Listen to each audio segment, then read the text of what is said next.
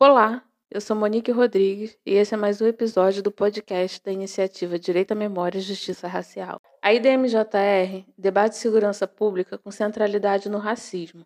E nesse mês de março, onde as temáticas das violências contra as mulheres ganham maior visibilidade, a gente traz a reflexão do feminicídio, pensando essa problemática como também uma pauta de segurança pública. Isso porque a Baixada Fluminense é um território de intenso processo de milicialização e, como resultado, a ordem social nesses bairros e comunidades é ditada por grupos que, inseridos no Estado, colocam a violência contra a mulher e o feminicídio a partir de outras lógicas. A gente conversou com a Raquel Barros, do coletivo Articuladas, a Rose Cipriano, do coletivo Minas da Baixada, e a Gisele Florentino, da nossa iniciativa, e elas trouxeram perspectivas de atuação e enfrentamento nesse contexto. Olá, Raquel!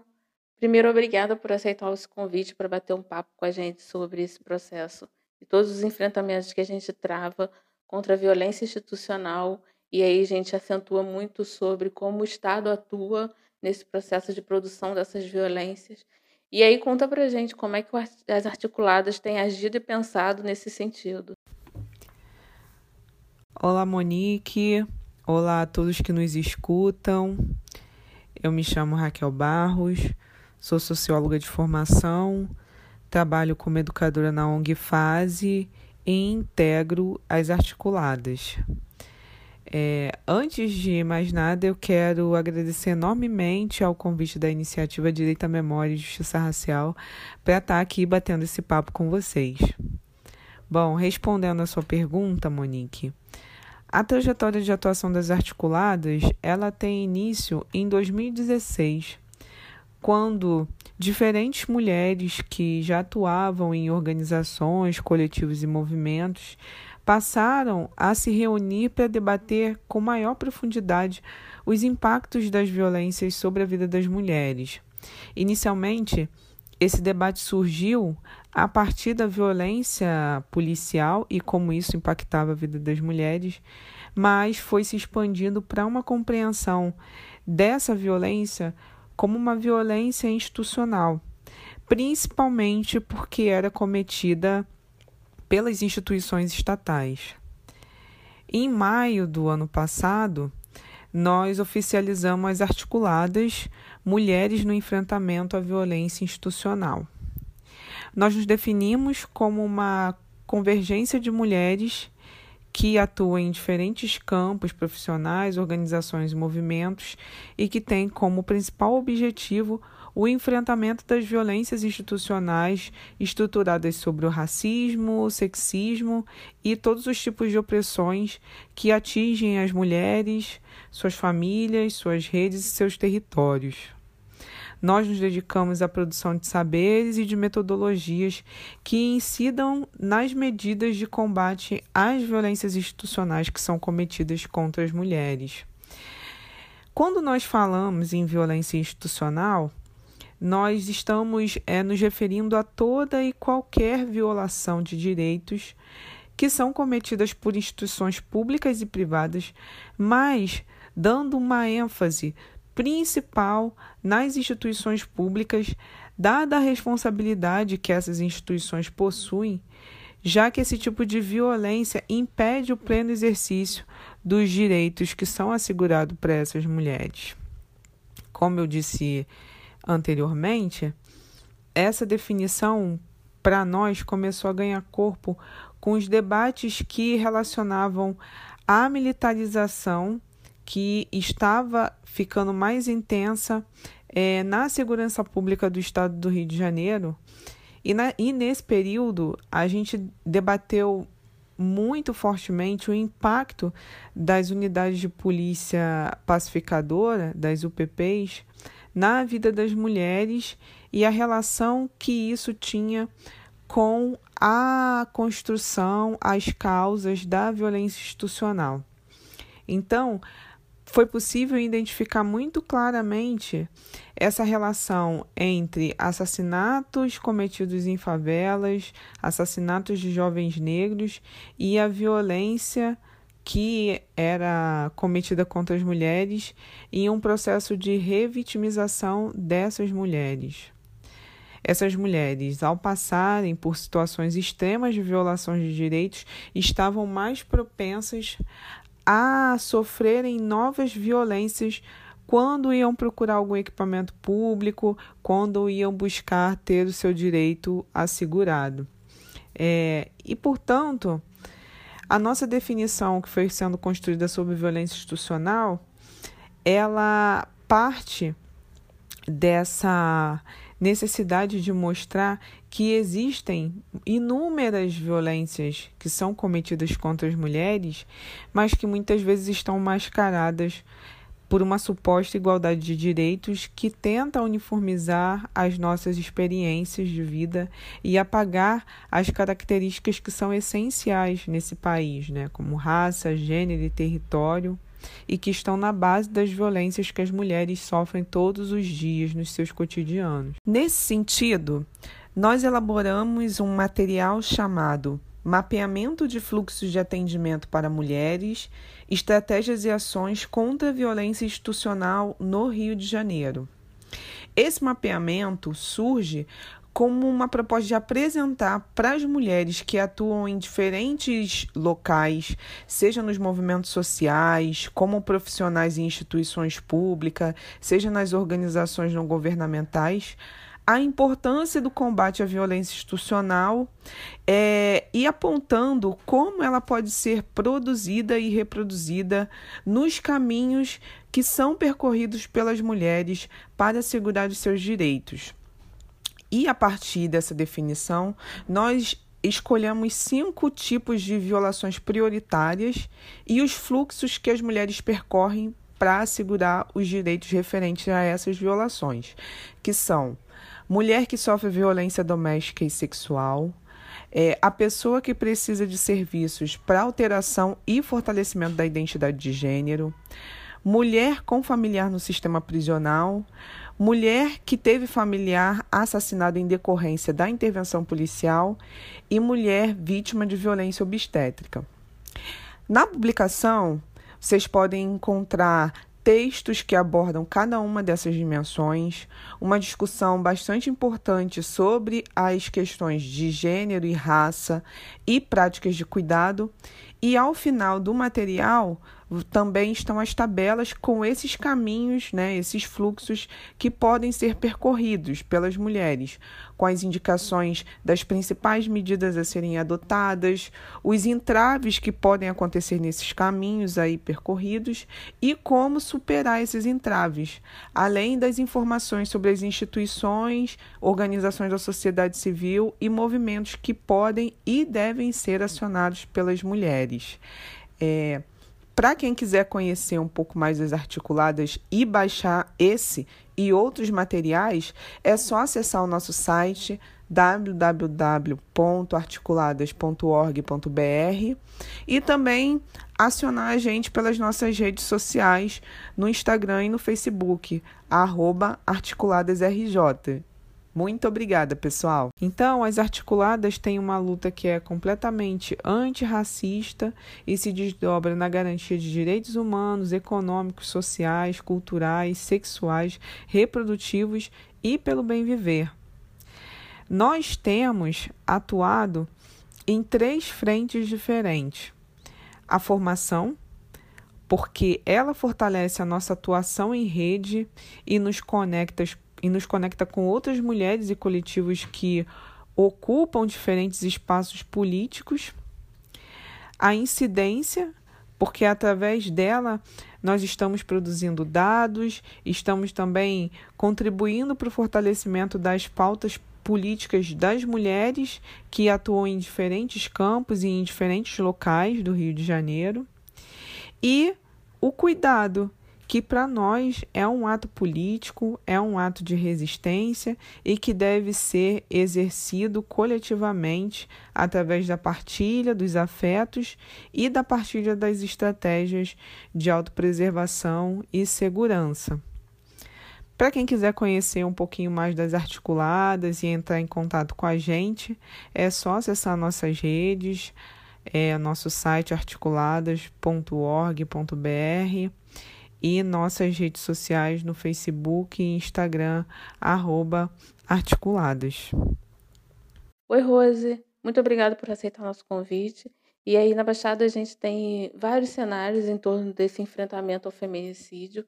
E um deles é o coletivo Minas da Baixada. Você pode falar para a gente como é que o coletivo vem enfrentando a temática da violência contra a mulher e do feminicídio nesses territórios? Olá a todas e a todos. Eu sou Rose Cipriano, sou moradora aqui de Duque de Caxias e quero agradecer, em nome do coletivo Minas da Baixada, o convite da iniciativa Direito à Memória e Justiça Racial para que a gente pudesse participar do, desse podcast junto com as outras companheiras que estão aqui com a gente. E como nós, do coletivo BXD, como a gente costuma dizer, é, enfrentamos o feminicídio neste território. E primeiro a gente queria destacar que o território da Baixada Fluminense, né, depois da capital, enfrenta altos índices de feminicídio, um dos maiores do estado e que nós, mulheres, jovens, meninas, vivemos num território que está dividido entre milícia, grupo de extermínio, que é agravado pela precariedade e às vezes ausências de aparelhos públicos de enfrentamento à violência contra a mulher. E aí a gente está falando de centros de atendimento à mulher, de delegacias especializadas, que são as DEANs, de defensorias públicas é, das mulheres, né? Então, a gente está muito no sentido de mapear essas políticas públicas, né? e a gente tem ausências concretas, apenas quatro cidades aqui da Baixada Fluminense têm DEANs, que é Belfor Roxo, Caxias, Nova Iguaçu, São João, né? e muitas vezes não dão conta, porque Caxias hoje tem uma DEAN, mas deveria ter pelo menos mais quatro pelo número de habitantes. É, existe na Baixada Fluminense a luta pelo, pelo CIAM, que é o Centro Integrado de Atendimento à Mulher, né, que concede em Nova Iguaçu, que deveria atender essa região metropolitana. Então, a nossa primeira linha de atuação é, junto aos movimentos de mulheres, né, cobrar essa rede de atendimento, que a gente vê como fundamental né, diante das situações de feminicídio. É, a outra atuação do coletivo, e aí a é, uma, é a mais efetiva nossa, inclusive com as nossas ações, é com relação ao trabalho em escola, com coletivo de mulheres, porque a gente precisa pensar que o feminicídio é o mais elevado grau dessa violência. Mas é preciso que a gente antecipe no sentido de dialogar com essas mulheres, no sentido que elas possam perceber os sinais e são sinais que começam lá atrás. Né? Começa com a violência psicológica, com a violência patrimonial, né? com a violência física, né? tudo isso num contexto de violência doméstica, mas não só doméstica, nas suas relações, né? nos seus namoros. Então a gente trabalha muito é, com grupos de escolas, e aí pensando oficinas, rodas de conversa, né, com jovens e adolescentes, porque a gente entende que é preciso, antes de mais nada, é, empoderar essa mulher, e no sentido de empoderar, vê-la, né, fazer com que ela perceba que ela pode estar vivenciando uma situação de, de violência, e num segundo momento, né, que ela possa conhecer quais são os instrumentos que ela tem para poder se proteger, é, da violência que muitas de nós mulheres sofremos. Então, a gente considera esse trabalho que né, para a gente tem um, um, viés pedagógico, quando a gente trabalha com essa juventude, em escola, com jovens de 15, 16, né, 16 anos, e que eles trazem para a gente, né, as meninas já trazem é, muitas marcas dessa violência que pode vir a se tornar um feminicídio. Né? E trabalhando também com os jovens, com os rapazes, porque a gente sabe que tem uma marca cultural muito forte é, nessa questão de, do feminicídio, né, do poder sobre o corpo da mulher, é, dessa violência que é cada vez mais aceita pela sociedade. Então a gente pensa nesses dois aspectos, tanto no aspecto de políticas públicas, que é fundamental né, essa cobrança, essa articulação é, junto a outros movimentos de mulheres aqui na Baixada, seja o Fórum né, é, de Mulheres da Baixada Fluminense, seja em cada uma das cidades onde o coletivo tem atuação. Então, enfrentar o feminicídio para a gente é garantir que a gente tenha efetivas políticas públicas, mas também é garantir que essas mulheres possam se empoderar.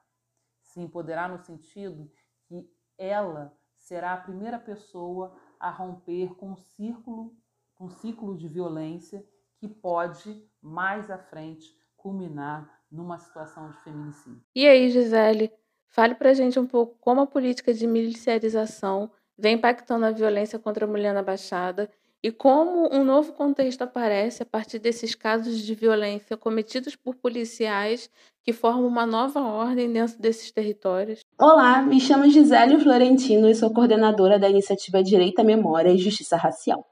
Pelo terceiro ano consecutivo, a iniciativa faz o lançamento do Boletim de Feminicídios na Baixada. E nesse ano, o Boletim de Feminicídios vai tratar da relação de violência contra as mulheres em áreas dominadas pelas milícias. O boletim foi construído a partir de dados oficiais e de contranarrativas de mulheres negras que vivenciam as violações em territórios controlados pelas milícias. Né? Mas afinal, o que é o feminicídio? É, Trata-se do assassinato de mulheres devido à sua condição de gênero. São mortes violentas de mulheres motivadas pelo menosprezo e discriminação ao sexo feminino. Em 2020, foram registrados 77 feminicídios no Rio de Janeiro. Aproximadamente 34% desses assassinatos ocorreram somente na Baixada Fluminense, que representa um total de 26 mortes de mulheres, um aumento de 13% em relação ao ano de 2019. Em relação ao perfil das vítimas, cerca de 87% dos feminicídios na Baixada ocorrem com mulheres negras, entre 30 a 59 anos de idade e com baixa escolaridade. Em 73% dos casos, os agressores são companheiros e ex-companheiros das vítimas e utilizam-se de agressões físicas e verbais nos atos de violência contra as mulheres. A Baixada Fluminense vivencia um processo de consolidação do controle das milícias em todo o seu território. Identificamos que em territórios dominados por milícias ocorre um aumento também nos casos de feminicídio. Em 2020, Nova Iguaçu liderou o ranking das mortes de mulheres com 32% dos casos de feminicídios na Baixada, seguido por Belfor Roxo, com 26% é, que superam, na verdade, do que de Caxias, né, que historicamente possuía as maiores taxas de feminicídios e violência contra as mulheres na Baixada. São áreas urbanas que justamente passam pela mudança do poderio armado, saindo do controle de facções do tráfico para o comando das milícias, que é o que acontece em Nova Iguaçu e em Belfor Roxo.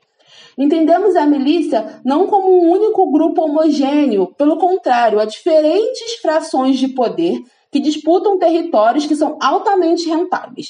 É, além da extorsão de comerciantes, da prestação de serviços de agiotagens, os grupos exploram o sinal de TV e internet clandestina nessas áreas, o transporte alternativo e até mesmo o controle de equipamentos de serviços públicos, como assistência social, habitação e a saúde. Recebemos relatos de mulheres vítimas de violência que moram em áreas dominadas por milícias que são completamente impedidas de acionar assistência social quando sofrem agressão física é, ou tentativas de feminicídio. Em que os familiares das vítimas passam a viver sob ameaças e intensa vigilância das milícias no território, impactando diretamente também na subnotificação dessas violências sofridas. Né? E ao contrário do que a gente tem observado no Rio de Janeiro, a Baixada Fluminense ela teve um aumento nos casos de feminicídios em 2020, que reforça a tendência também de aumento dos casos de violência contra a mulher durante o período de isolamento social devido à Covid-19 mesmo com a diminuição de 24% nas denúncias de crime contra a mulher recebidas pela polícia através do 190, a maior parte dos casos de feminicídio e violência contra as mulheres não chegam a ter registros oficiais. E mesmo quando as mulheres conseguem realizar as denúncias, cerca de 30% das medidas protetivas de urgência são descumpridas na Baixada Fluminense. E quando o agressor da mulher é um agente de segurança do Estado ou miliciano, realizar o registro das violações é ainda mais difícil. As mulheres relatam que não podem contar com o apoio dos familiares e nem dos vizinhos, já que o temem e enxergam nesse homem é, essa autoridade local, né? E nas delegacias, os casos são sempre tratados com displicência devido ao próprio corporativismo dos colegas de profissão. Por isso, a iniciativa ressalta que não é possível realizar um enfrentamento aos casos de feminicídio e violência contra a mulher sem entender o funcionamento da política de segurança pública do Estado, né? E o papel da milícia no controle e gestão de organizações de políticas sociais nesses territórios predominantemente negros e pobres. Há feminicídio quando o Estado não dá garantia para essas mulheres e não cria condições de segurança para as suas vidas na comunidade, em suas casas, nos espaços de trabalho e de lazer. Mais ainda, quando as autoridades não realizam com eficiência das suas funções. Por isso, o feminicídio é uma violação de Estado. Dentro desses territórios de milícia, a população é cerceada e a lei de silêncio impera, já que qualquer comentário sobre feminicídio e violência contra as mulheres são duramente reprimidos pelo poder local. Por isso, não basta apenas responsabilizar o agressor. A estrutura do patriarcado garante a impunidade que também é chancelada por esse Estado seja por participação ativa com a não elucidação dos casos de feminicídio e de violência contra a mulher ou pela omissão das instituições governamentais. Então, galera, fica aqui o convite para todo mundo participar do lançamento do Boletim de Feminicídios e as Milícias na Baixada Fluminense, promovido pela iniciativa no dia 8 de março, às 18 horas. A transmissão será pela nossa página do Facebook da iniciativa DMJ Confira as nossas redes, nos sigam e mandam suas dúvidas e comentários. Até a próxima. Tchau, tchau. Como a gente viu a partir da fala das nossas convidadas, o feminicídio e todas as formas de violência contra a mulher são parte de uma cultura naturalizada pelo patriarcado que encontra na estrutura do Estado apoio por conta de uma série de metodologias de ausências e falhas. Debater, cobrar e enfrentar o Estado é urgente, mas também é fundamental o fortalecimento das redes independentes de mulheres que atuam dentro do território na Baixada. Obrigada por acompanhar esse episódio até o final e acompanha também o trabalho do coletivo Articulada, do Minas da Baixada e o nosso da Iniciativa Direito à Memória e Justiça Racial.